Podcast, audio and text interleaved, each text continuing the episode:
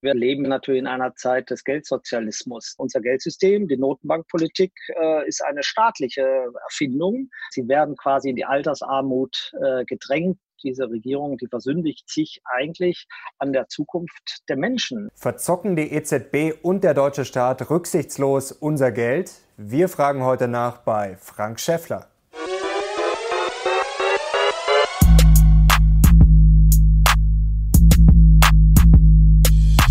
Servus Leute und herzlich willkommen in einem brandneuen Video der Mission Money. Wir sind heute back mit einem sehr spannenden Gast. Er ist Diplom-Betriebswirt. Er sitzt für die FDP im Deutschen Bundestag und er gilt in seiner Partei als Euro-Rebell. Herzlich willkommen, Frank Schäffler. Guten Tag, hallo. Herr Schäffler, Sie haben vor einigen Jahren mal den schönen Satz gesagt, ich würde die EZB am besten morgen schon abschaffen. Warum? Was haben Sie gegen die EZB? Naja, sie ist äh, Krisenverursacher und Krisenverschlimmbesserer.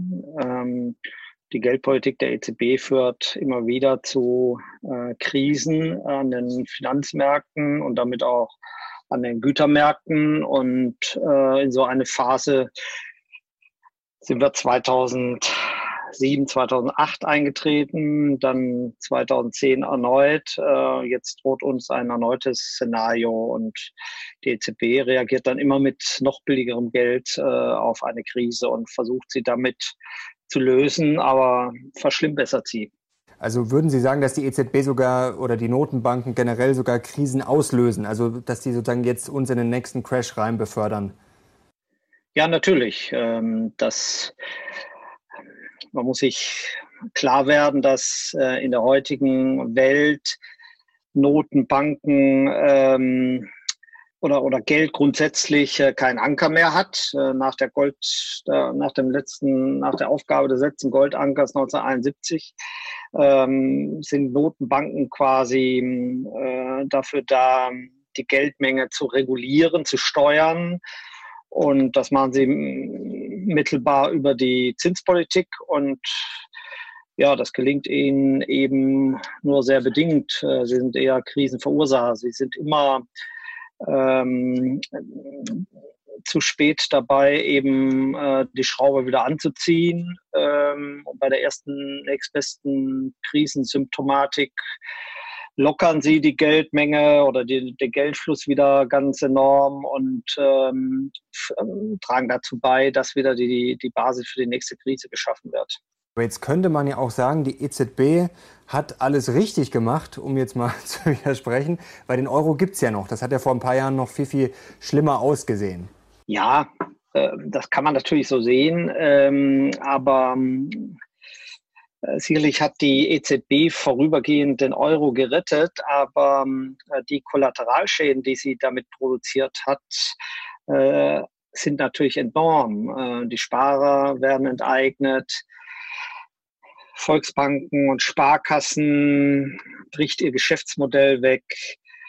Der Staat hat immer mehr Steuereinnahmen und kann sich gleichzeitig entschulden, zumindest in Deutschland. Also es ist eigentlich so eine Schlaraffen, Landmentalität. Und ähm, im Kern wird die Marktwirtschaft außer Kraft gesetzt, weil der wichtigste Indikator der Zins vernichtet wird. Jetzt ist ja die Frage, wie kommen wir aus dem Schlamassel wieder raus? Würden Sie jetzt, wenn Sie in Verantwortung wären, sagen wir mal, Sie wären jetzt EZB-Präsident, Chef von dem Laden, würden Sie dann tatsächlich die Zinsen anheben? Ja, man muss äh, behutsam natürlich äh, eine Zinswende einleiten. Äh, man das könnte man in den ersten Schritten dadurch machen, dass man die Übernachtfazilität ähm, der Banken ähm, bei der Notenbank äh, nicht mehr äh, negativ verzinst. Ähm, das kostet die deutschen Banken insgesamt Milliarden und ähm, führt dazu, dass die gesunden Banken immer weniger wettbewerbsfähig werden, auch im Verhältnis zu ausländischen Banken. Äh, das wäre der erste Schritt und dann müsste man äh, behutsam eben auch die Leitzinsen äh, entsprechend anheben. Äh, das ist notwendig, um wieder ähm, auch die Risiko, ähm, ja, das Risiko des Zinses wieder stärker zum Ausdruck zu bringen. Was spannend ist, was ich mir auch notiert habe, äh, Sie hatten beispielsweise 2010, hatten Sie relativ früh ins Spiel gebracht, dass die Griechen, als sie damals noch richtig gebordelt waren, äh, doch ihre Inseln verkaufen könnten. Also später gab es da natürlich viel Aufregung ähm, damals äh, bei diesen Diskussionen. Später haben Sie es dann ja tatsächlich gemacht, auch um äh, ein bisschen solventer zu werden. Ähm, warum haben denn so wenige Politiker heutzutage eigentlich Mumm, äh, noch was zu sagen. Zum Beispiel AKK hat das vor kurzem auch im Interview dann dargelegt. Da hat sie eigentlich gesagt, ja nach dem Motto, wenn man einmal was Falsches gesagt hat oder dann ein bisschen äh, schlechtes Feedback kriegt, dann sagt man einfach gar nichts mehr. Aber das kann ja eigentlich auch nicht die Lösung sein, oder? Nee, also ich versuche Politik immer nach, ähm, ja, nach, nach langfristigen ähm, Überlegungen zu gestalten und ähm, meine Überlegung war damals, ähm, dass ein Land, das mehr oder weniger selbstverschuldet äh, in die Krise gestürzt ist, indem es einfach mehr Geld ausgegeben hat, als es hat, ähm, erstmal ähm, an das eigene Tafelsilber muss. Ja, der, der, äh, der, der griechische Staat hat, hat und hatte ja genügend äh, staatlichen Besitz, Flughäfen, wie gesagt, Inseln, die dem Staat gehören und so weiter. Äh, dass man äh, im ersten Schritt erstmal versucht, das Tafelsilber zu, äh, zu versilbern. Ähm, aus mehreren Gründen. Zum einen äh, würde man damit natürlich Investitionen ins eigene Land locken, äh, die ja dringend notwendig sind, bis heute in Griechenland. Und zweitens äh, würde es natürlich auch den Staat zurückdrängen, äh, der ja das Hauptproblem in Griechenland ist. Äh, ja, es wird ja deshalb nicht investiert in Griechenland, weil der Staat halt nicht, nicht so funktioniert äh, wie bei uns. Und ähm, deshalb Genehmigungsverfahren irre lange dauern, noch länger als bei uns, äh, dass es eben keine Rechtsstaatlichkeit äh, in diesem Sinne gibt und so oder zumindest eine abgeschwächte nur. Und ähm, das würde dadurch eben in Fahrt kommen, also mehr Luft äh, quasi ins System zu lassen von außen, frische Luft. Sie haben ja damals gegen diese Griechenland-Hilfe gestimmt, waren aber in Ihrer Partei dann doch eine Ausnahme. Warum ist denn eine Partei wie die FDP, die ja eigentlich für die Marktwirtschaft äh, steht oder stehen sollte zumindest, warum waren Sie denn dann trotzdem eine Ausnahme bei so einer Entscheidung? Ja gut, das hat natürlich ein bisschen mit der ähm, Regierungslogik äh, zu tun. Ja, wir waren in einer Koalition, die ähm, eingebunden war in eine Regierung, ähm, die wir mitgetragen haben. Und äh, unsere Minister ähm, haben das gut empfunden und haben gesagt, das, das machen wir so. Äh, und da ist natürlich schwierig, wenn man dann aus der Mitte der Fraktion ähm, dagegen Widerstand leistet. Das finden die Minister vorne natürlich dann nicht so gut. Und äh, so war es dann auch. Haben Sie denn eigentlich noch Vertrauen in unser Geldsystem, in unser Bankensystem? Naja, was heißt Vertrauen? Äh, ich habe natürlich durchaus Vertrauen in meine, in meine Hausbank und meine äh, eigene Bank und so. Ähm, aber ähm, es gibt natürlich ein generelles systemisches Problem, äh, das wir in äh, unserem Geldsystem haben. Ähm, dass man jetzt nicht so, so einfach lösen kann. Das ist mir schon ganz, ganz klar. Aber äh, wir müssen eben auch über Alternativen diskutieren. Und das wird jetzt, und das finde ich insofern sehr positiv, viel, viel mehr gemacht, als das vielleicht vor 2010 oder 2008 der Fall war. Ähm, da konnte man die Politik der EZB nicht kritisieren. Also ich hatte damals, glaube ich, 2010 mal den Rücktritt von Herrn Trichet gefordert, äh, nachdem er seine Politik so gemacht, wie er sie gemacht hat. Das war damals eine Majestätsbeleidigung. Das durfte man nicht tun. Und heute ja, können die Sparkassen, die Volksbanken, selbst Regierungspolitiker können die EZB kritisieren. Also das finde ich auch insofern eine gewisse Normalität und auch richtig, denn äh, auch Sie müssen, Sie haben einen gesetzlichen Auftrag äh, und ähm, den, den vollziehen Sie in einem gewissen rechtlichen Rahmen und in diesem rechtlichen Rahmen müssen Sie auch bleiben. Äh, und äh, da müssen sie sich auch durchaus Rechenschaft ablegen, was sie da tun. Jetzt habe ich bei, Ihren, äh, bei Ihnen auf Twitter gelesen, vor kurzem haben Sie geschrieben, ein digitales Zentralbankgeld wäre der Weg in die finanzielle Knechtschaft und die Unmündigkeit. Wie stehen Sie denn jetzt äh, zu solchen Themen wie Bitcoin zum Beispiel? Oder was ist eigentlich Ihre Vorstellung jetzt von besserem Geld oder von einem besseren System? generell bin ich ein großer Freund von, ähm, von Alternativen, von Wettbewerb. Ich bin auch ein großer Freund von Geldwettbewerb. Deshalb ähm, habe ich mich schon früh mit ähm, Kryptowährungen und Kryptoassets beschäftigt und glaube auch, dass das ja einen evolutorischen Wandel des Geldsystems mit sich bringt, ähm, der jetzt nicht von heute auf morgen stattfindet, sondern der so sukzessive stattfindet. Und das finde ich etwas sehr Positives, denn da glaube ich, das ist der einzige Weg, um aus der Überschuldungskrise von Staaten und Banken herauszukommen. Ähm, denn ähm, abrupte Systemwechsel gibt es in unserer Zeit nicht.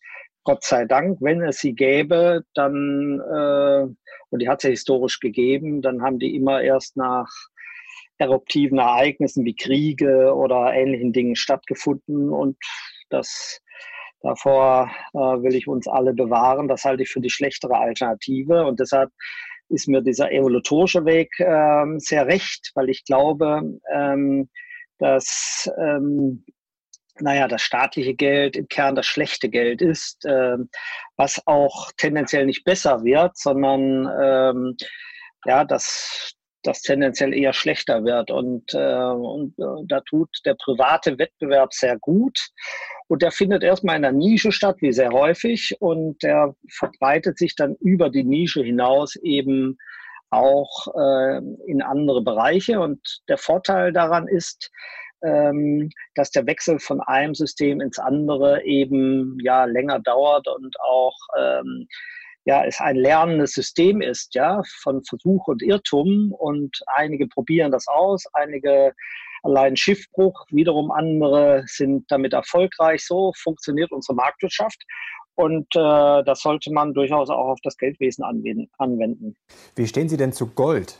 Bin ich auch ein, ein, ein durchaus ein Freund von. Ähm, nicht nur ich, sondern die Notenbanken auf dieser Welt ja auch. Sonst würden sie keine Goldbestände kaufen und halten. Ähm, Gold war immer der Anker. Ähm, immer bei Währungsturbulenzen ähm, war Gold der sichere Hafen. Und ich glaube, das wird es auch immer bleiben.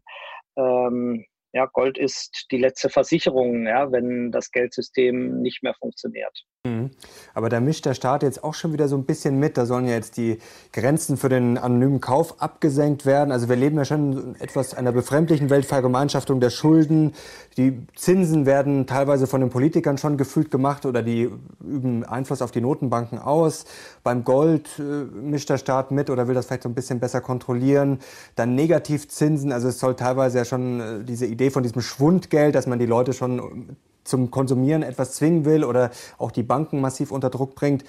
Ist das schon eigentlich alles so ein bisschen Sozialismus, was wir da erleben? Ja, im Kern, also wenn man es überspitzt ausdrückt, ausdrückt, leben wir natürlich in einer Zeit des Geldsozialismus, denn äh, Notenbanken sind im Kern oberste Planungsbehörden. Sie versuchen die Geldmenge und damit auch den Wirtschaftskreislauf zu steuern äh, über ihre Geldmengenaggregate, die sie äh, definieren und so weiter. Also das ist, das ist schon ähm, ein planwirtschaftlicher Vorgang, der da stattfindet. Und insofern ähm, stößt er natürlich an, an die Grenzen äh, des Wissens derjenigen, die das gestalten. Denn äh, kein Mensch weiß, wie die wirtschaftliche Situation in fünf Jahren ist. Äh, äh, und das weiß eben auch kein Notenbanker, kein Politiker. Das weiß niemand. Und deshalb ähm, dieses Vermessen zu sagen, äh, man wisse, wie die Geldmenge ähm, auszusehen hat. Und da, daran scheitern letztendlich auch alle Notenbanken. Und äh, das ist auch ein Grund für die immer wiederkehrenden und immer stärker wiederkehrenden äh, Finanzkrisen, die wir erleben. Mhm. Jetzt hat der Nobelpreisträger Paul Krugman letzte Woche gesagt, äh, die Welt hat ein Deutschlandproblem. Er hat vor allem jetzt äh, äh, das angegriffen, die schwarze Null, also dass Deutschland zu viel sparen würde und mehr investieren müsste, um einfach äh, sagen, sich selber zu sanieren, die Infrastruktur und auch einfach jetzt das Wachstum weiter äh, sagen, im Griff zu haben, weil ja eine Rezession zumindest möglich ist. Wie stehen Sie denn jetzt zur schwarzen Null und generell zu Schulden? Ich meine, es ist eine große Errungenschaft in Deutschland, dass wir eine Schuldenbremse in die Verfassung geschrieben haben. Mhm. Äh, ob sie funktioniert, äh, das wird man jetzt in den nächsten Wochen, Monaten tatsächlich sehen, denn äh, bisher war die Einhaltung der Schuldenbremse auf Bundesebene natürlich ähm, ja relativ einfach. Ja, wenn die Konjunktur läuft, wenn die Steuereinnahmen steigen, äh, dann kann man alles auf einmal, da kann man Schulden abbauen, dann kann man äh, Sozialausgaben erhöhen, dann kann man alles auf einmal machen, da kann man selbst noch investieren. Ähm, aber wenn es jetzt haariger wird, äh, dann kommt es zum Schwur. Und äh, dann bewährt sich eigentlich die Schuldenbremse erst, denn ähm, sie soll ja letztendlich dazu dienen, den Anfall oder den äh, Verführungen im Konjunkturabschwung, ähm, dass dann mit staatlichen Konjunkturprogrammen versucht wird, ähm, äh, Konjunktur wieder zu erzeugen und Wachstum zu erzeugen, einen Riegel vorzuschieben. Ähm, denn in der Vergangenheit äh, ist unser Schuldenberg im Wesentlichen äh, darauf aufgebaut, dass man immer versucht hat, in konjunkturschwachen Phasen ähm, ja irgendwelche Subventionen zu verteilen, äh, die man dann hinterher nicht mehr losgeworden ist, weil ja der politische Preis dafür dann äh, zu hoch war, das wieder einzustellen. Deshalb bin ich ein großer Freund davon und halte auch von Krugmanns Thesen überhaupt nichts. Äh, das sind die Theorien der Vergangenheit, die da schon gescheitert sind. Also jetzt Geschenke verteilen bin ich vollkommen bei Ihnen. Äh, das ist jetzt natürlich wahrscheinlich nicht sinnvoll. Aber jetzt investieren, wenn man mal anschaut, was die anderen Länder investieren, ob das jetzt künstliche Intelligenz ist, ob das jetzt Infrastruktur ist, zum Beispiel China, USA, die uns da ja schon voraus sind. Also könnten wir da am Ende nicht wirklich dumm dastehen? Es gibt ja jetzt auch schon einige Experten, die auch eher konservativ sind. Zum Beispiel Fondsmanager Jens Erhardt war vor kurzem bei uns im Interview, der auch äh, offen zugegeben hat, dass er von Keynes eigentlich nicht wirklich viel hält, aber mittlerweile auch in dieser verrückten Welt, wo sich eigentlich alle verschulden, dass er ein bisschen Angst hat, dass wir Deutsche dann zwar die Vernünftigen sind, so wie jetzt beim Klimaschutz auch nach dem Motto, ja, wir sind zwar ein Vorbild, aber haben dann vielleicht einfach irgendwann die höchsten äh, oder haben schon die sehr teure Energiepreise. Haben Sie da keine Angst, dass wir dann im Wettbewerb irgendwann zwar als vorbildlich dastehen, aber halt einfach ja, als die Deppen, auf gut Deutsch gesagt. Nein, davor habe ich überhaupt keine Angst. Ähm, äh, natürlich muss investiert werden in Deutschland. Die Frage ist immer, wer es macht. Ja? Äh, der Staat investiert ungefähr 90 Prozent äh, oder 10 Prozent seiner Einnahmen äh, und 90 Prozent gehen in den Konsum, in Sozialausgaben etc. Ja? Äh, die Wirtschaft investiert, zumindest der Mittelstand, Familienunternehmen investieren zu 90 Prozent und 10 Prozent gehen in den Konsum oder werden ausgeschüttet. Also genau umgekehrt. Und deshalb, ähm, wenn man was tun will, dann muss man aus meiner Sicht äh, die Rahmenbedingungen so setzen, damit in Deutschland investiert wird, aber von privater Seite. Und dazu gehört natürlich die Steuerpolitik, dazu gehört Bürokratie, Abbau, das, äh, die ganze Frage der Regulierung, äh, auch das Sozialversicherungssystem gehört natürlich dazu. Und äh, da gibt es natürlich sehr, sehr viel zu tun. Wir haben inzwischen wieder international die höchsten Steuersätze äh, für Unternehmen. Also da, da ja, ringsherum äh, wird, wird das Unternehmenssteuerrecht reformiert und naja, in Deutschland meint man immer noch, äh, man sei auf der Insel der Glückseligen, aber die anderen haben uns längst überholt. Was mich jetzt interessieren würde, warum sind denn eigentlich die Grünen jetzt in den letzten Jahren oder fast ja Monaten, muss man sagen, so erfolgreich geworden und die FDP konnte da jetzt nicht mitziehen? Denn der Freiheitsgedanke, der ist ja eigentlich wichtiger denn je in diesem Umfeld jetzt, oder? Da haben Sie völlig recht. Äh, das finde ich auch. Verstehe ich ehrlich gesagt auch nicht.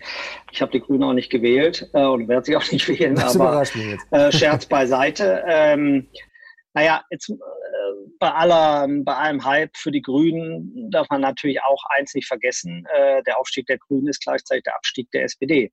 Wenn Sie beide zusammenrechnen, dann ist das das, was sie, was beide Parteien historisch ungefähr immer hatten. Ja, und ähm, was Sie zur FDP sagen, natürlich könnte immer alles mehr sein, aber äh, wir waren zwei, vor 2017 nicht im Bundestag, stehen jetzt wieder mit sieben bis neun Prozent in Umfragen da. Das ist ganz solide. Ähm, unser Ziel, dauerhaft zweistellig zu sein, das haben wir noch nicht erreicht. Aber gut, wir sind jetzt mitten in der Legislaturperiode. Da kann man auch nochmal eine Schippe drauflegen. Das wollen wir auch. Also man darf es auch nicht überdramatisieren aus meiner Sicht. Das Thema Steuern ist ja auch eigentlich ein Dauerbrenner. Also früher, kann ich mich noch erinnern, Herr Westerwelle wurde dafür ja manchmal auch kritisiert nach dem Motto, eine Themenpartei. Aber da stand die FDP ja zumindest für dieses Steuern runter, Steuern runter, Steuern runter und auch äh, vereinfachen vor allem.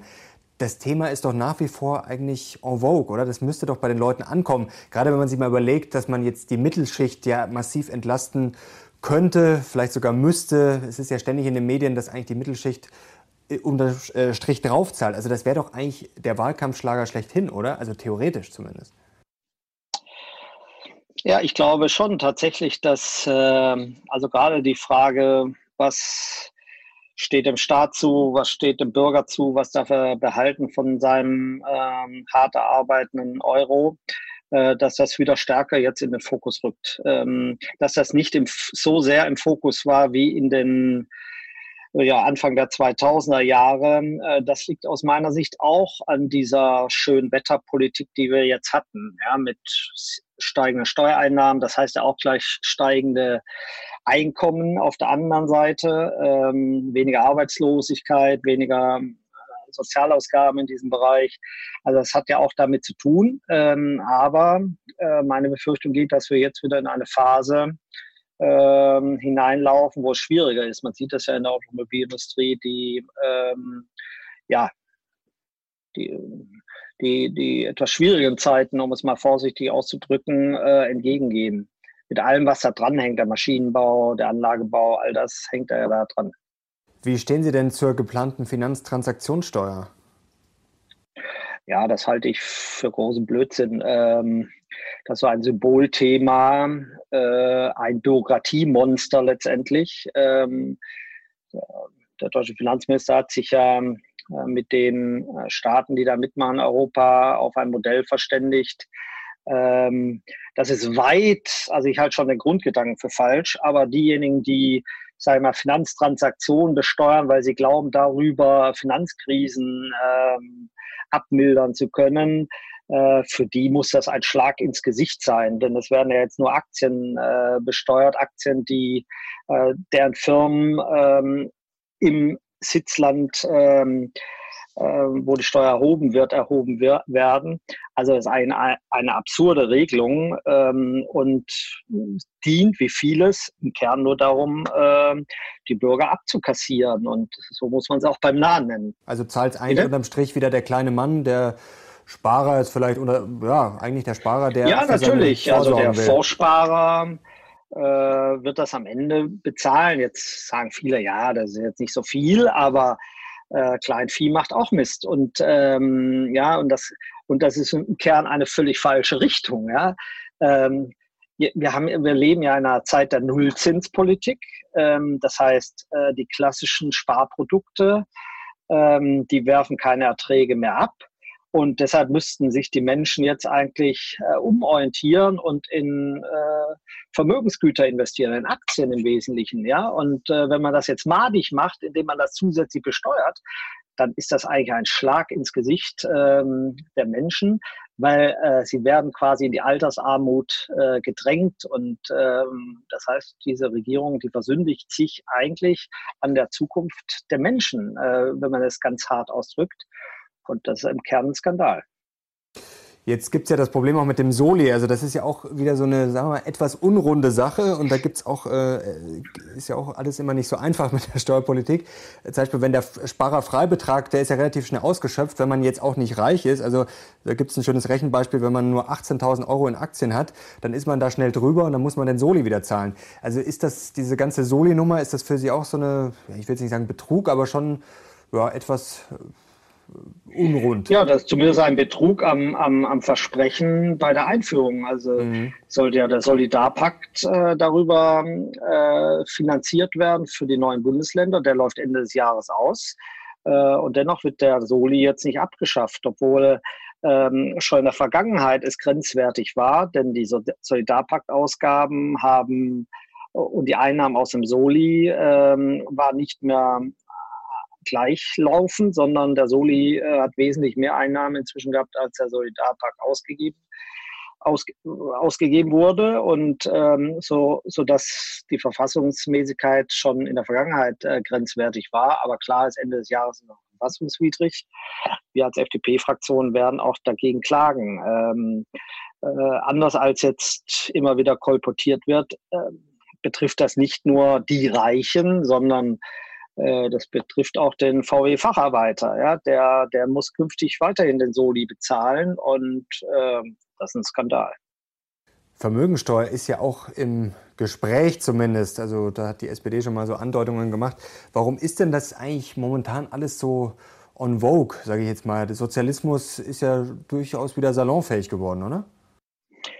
Ja, auch die Enteignungsdebatte im Wohnungsmarkt und so, das, das zeigt, ähm, dass wir ja eine gesellschaftliche Stimmung haben, die stärker wieder sozialistisch geprägt ist, ähm, wo sozialistische Ideen wieder ähm, Oberhand gewinnen.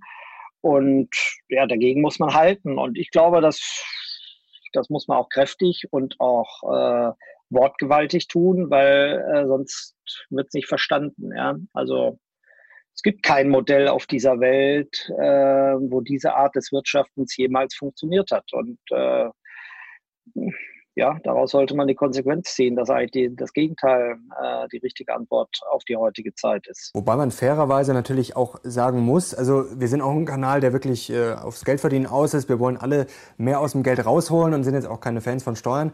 Aber man muss ja fairerweise zugeben, dass das Vermögen sich nicht gerade gleichmäßiger verteilt. Also es gibt ja auch die Sprichwörter, die jetzt eigentlich auch teilweise stimmen. Die Reichen werden immer reicher, gerade natürlich durch Aktien, durch Immobilien, durch diese Niedrigzinspolitik. Wie kriegt man das denn halbwegs ins Lot ohne Sozialismus, dass man das so gerade biegt, dass die Leute zumindest das Gefühl haben, dass es noch halbwegs zurecht zugeht, ohne dass jetzt der Staat zu viel eingreift? die Mutter der Probleme ist die Geldpolitik. Ähm, ja, all das, was Sie beschreiben, das teile ich. Also ich glaube tatsächlich, da gibt es ja unterschiedliche Untersuchungen und so, und je nach Betrachtung äh, sagen die einen, die Ungleichheit hat eher zugenommen oder doch nicht zugenommen. Äh, also mein Gefühl ist zumindest, dass sie tendenziell zunimmt, aber die Ursache dafür ist eben was völlig anderes. Das ist nicht inhärent äh, hat das nicht inhärent mit der Marktwirtschaft oder mit dem Kapitalismus zu tun, äh, sondern es hat letztendlich mit der Geldpolitik zu tun. Die führt dazu, dass die, die zuerst an das Geld kommen, die es zuerst verteilen, äh, die es zuerst einsetzen können, ähm, also investieren können beispielsweise in, in Vermögensgüter, Immobilien, in Aktien etc. Ja, profitieren, überproportional profitieren und diejenigen, die diese Vermögensgüter nutzen als Mieter oder ähm, als Arbeitnehmer beschäftigt sind ähm, und vieles andere mehr, ähm, die bleiben auf der Stelle oder profitieren davon nicht. Und das führt zu dieser Vermögensungleichheit. Aber das ist ein ja, das staatlich induziertes Problem. Das hat der Staat geschaffen. Uh, unser Geldsystem, die Notenbankpolitik uh, ist eine staatliche Erfindung und ist nicht, uh, hat nichts mit Marktwirtschaft oder mit Kapitalismus oder der sozialen Marktwirtschaft generell zu tun. Ja, die will letztendlich ähm, ja, so wie Ludwig Erdes gesagt hat, ein Volk von Eigentümern, ja, aber ähm, ein Volk von Eigentümern ist vielen Menschen heutzutage gar nicht mehr möglich. Mhm. Wir hatten vor kurzem Paul Kirchhoff bei uns zu Gast, der hat ja eigentlich ein sehr einfaches Steuermodell. Also der kann das mal sehr schön runterbeten, hat er damals im Wahlkampf auch äh, versucht, hat, äh, hatte nicht den durchschlagenden Erfolg, hatte auch Herr Schröder sicherlich seine Anteile dran. Wie würden Sie denn jetzt unseren Zuschauern möglichst einfach erklären, wie Ihr Steuerkonzept aussieht oder was jetzt passieren müsste, um jetzt die Steuer gerechter zu machen? Natürlich braucht man eine große Leitidee. Und ich glaube, äh, ich bin ein großer Freund zum Beispiel eines, eines linearen Steuersatzes, äh, der für alle gleich ist. Ja, der, äh, da wird es die ganzen Ausnahmen nicht geben. Es würde nicht dazu führen, dass ja auch die Geringverdiener prozentual immer mehr Steuern bezahlen müssen. Äh, sondern es würden alle gleich viel Steuern zahlen. Dann könnte man die Ausnahmen abschaffen, äh, dann könnte man Pauschalen ähm, einsetzen, äh, dann müsste man nicht äh, ständig die Belege sammeln, äh, so wie das heutzutage der Fall ist und das entsprechend abrechnen. Ähm, das ist natürlich ähm, eine Utopie oder eine langfristige ähm, Vision äh, von uns. Aber Ähm, kurzfristig kann man das natürlich trotz allem machen. Ähm, Sie können Sie können den Solidaritätszuschlag abschaffen und damit haben Sie die Bürger um 20 Milliarden entlastet. Sie können auch die Pauschalen ähm, entsprechend erhöhen. Sie können die Freibeträge erhöhen äh, und damit würden Sie auch die niedrigen Einkommen zusätzlich äh, entlasten. Äh, und da müsste man zusätzlich bei der Unternehmenssteuer auch was tun, damit äh, Unternehmen hier auch in diesem Lande äh, weiter tätig bleiben und nicht ihre äh, Unternehmen und Tätigkeiten ins Ausland verlegen. Weil man auch sagen muss, es gibt ja schon so eine Bewegung von oben, dass manche Milliardäre ja schon sagen, der Kapitalismus ist vollkommen außer Kontrolle geraten. Zum Beispiel Ray Dalio, der Hedgefondsmanager aus den USA. Und dass teilweise Milliardäre schon fordern, okay, von, ihr, von uns könntet ihr gerne ein bisschen mehr nehmen. Also ich sag mal, bei den super, super, super Reichen könnte man da nicht mehr hinlangen. Also wenn die, sage ich mal, dann vom Prozentsatz her genauso viel Steuern zahlen wie jetzt eine Krankenschwester, verstehen das die Leute dann? Ja, gut. Ähm, sie finden natürlich immer auch unter Milliardären ähm, Menschen, die irrational unterwegs sind. Ja, da gibt es genauso viel intelligente und weniger intelligente wie im Durchschnitt der Bevölkerung. Und das ist, und diese Beispiele will ich da mal sagen. Also äh, ich sag mal, wenn ich Milliardär bin, dann kann ich natürlich locker sagen, ich zahle ein bisschen mehr Steuern. Ähm, aber äh, wenn heute schon ähm, der Facharbeiter von VW den Spitzensteuersatz zahlt, dann ist etwas falsch in diesem Land. Ja? Und ähm, deshalb richtet sich unsere äh, Steuerpolitik auch nicht auf die Milliardäre, sondern auf die Facharbeiter, zum Beispiel bei VW. Die haben wir im Blick. Wir, wir wollen die entlasten, äh, die nicht mit ihrem Geld irgendwohin auf dieser Welt äh, sich optimieren können, sondern äh, die hier ihre Scholle haben und die hier arbeiten, die ihre Kinder morgens in den Kindergarten und in die Schule bringen. Das ist unsere, unser Fokus und nicht die anderen. Kommen wir noch ganz kurz zum Thema Digitalisierung. Da habe ich auch bei Twitter und äh, bei der Recherche festgestellt, dass Sie da auch aktiv sind. Wie sehen Sie denn mhm. Deutschland aufgestellt international bei dem Thema? Wir haben da natürlich viel Nachholbedarf. Also ich habe mich ja viel mit dem Thema Blockchain, mit äh, Kryptoassets und so weiter beschäftigt. Ähm, da haben wir eigentlich ideale Voraussetzungen, denn viele dieser Marktteilnehmer, Investoren, die suchen eigentlich einen, einen Rechtsrahmen, der ähm, verlässlich ist und der auch einigermaßen planbar ist und so weiter. Und naja, bei allen Schwierigkeiten, die wir am Standort Deutschland haben, das ist schon ein Asset, was wir bieten können. Ähm, wir stellen eben nur fest, äh, dass die Welt sich schneller dreht als der Amtsschimmel in Deutschland oder der Gesetzgeber in Deutschland. Äh, wir müssen da halt Gas geben. Wir leben in einem europäischen Binnenmarkt, ähm, wo Anbieter ihr Geschäft auch von Malta aus machen können oder von Luxemburg oder von Irland und äh, trotzdem auf den deutschen Markt tätig werden können, äh, was auch aus meiner Sicht gut und richtig ist. Ähm, aber das erhöht natürlich gleichzeitig den Wettbewerbsdruck auf ja, auf die Institutionen, die entsprechend tätig werden müssen.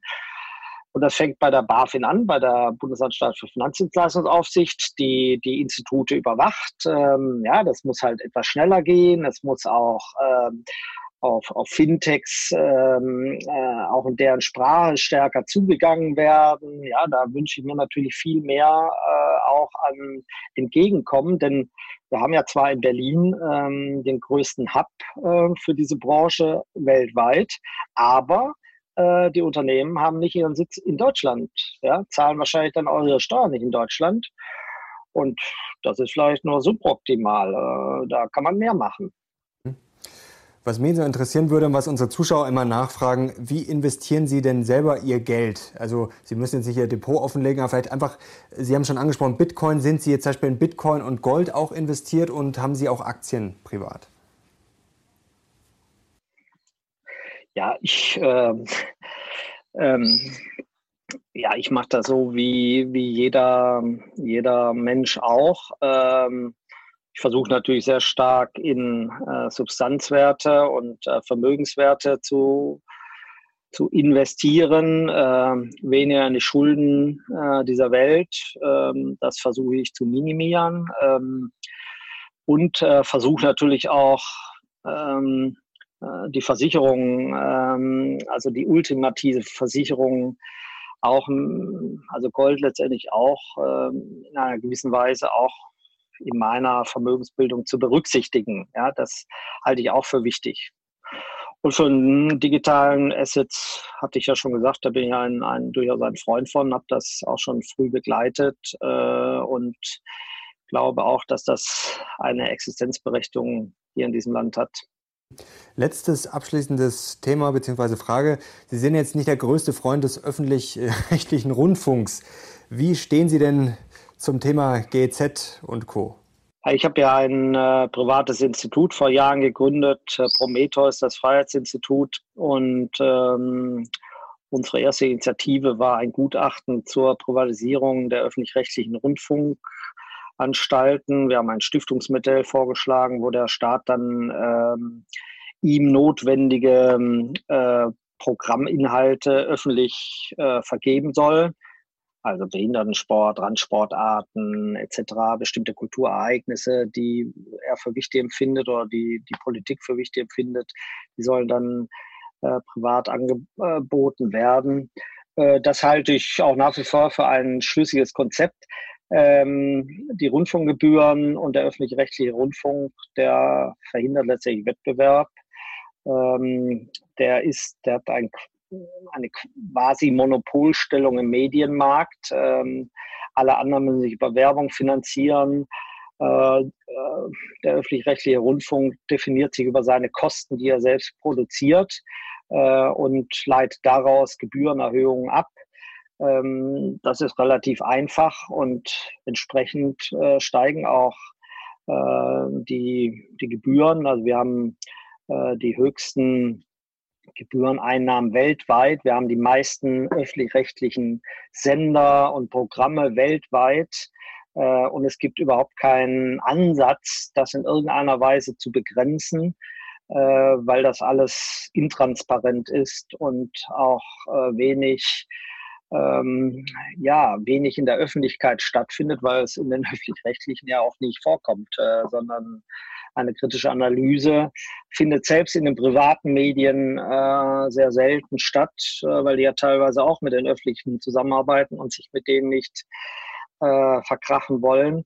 Ähm, das ist schon sehr, sehr, sehr schwierig. Also ich glaube, die Zwangsbeiträge sind keine Demokratieabgabe, äh, sondern sie, das waren sie vielleicht mal nach dem Krieg, ähm, als äh, dieses Land am Boden lag und es nur drei Programme gab, alles analog war, aber heutzutage ähm, verhindert eigentlich äh, diese Zwangsabgabe ja neue Ideen, die marktwirtschaftliche Entwicklung in diesem Bereich, die Vielfalt. Ähm, und äh, deshalb bin ich ein Gegner dieser, dieser Zwangsbeiträge.